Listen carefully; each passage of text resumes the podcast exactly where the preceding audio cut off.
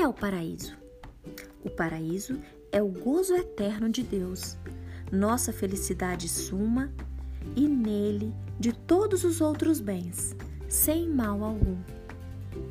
Haverá por acaso na terra um lugar onde nunca se tenha chorado, onde jamais se tenha sentido uma dor, um aborrecimento, onde ninguém seja colhido pela morte e onde todos se sintam plenamente felizes? Não. Há tantas misérias na terra e por isso mesmo se diz que é um vale de lágrimas. Não obstante, criou-nos Deus para sermos felizes.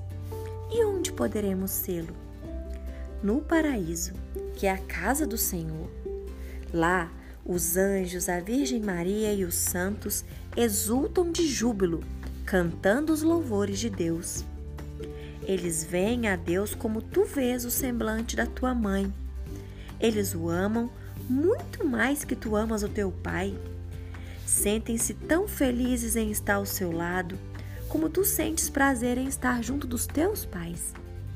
Que felicidade, portanto, e jamais acabará, será eterna.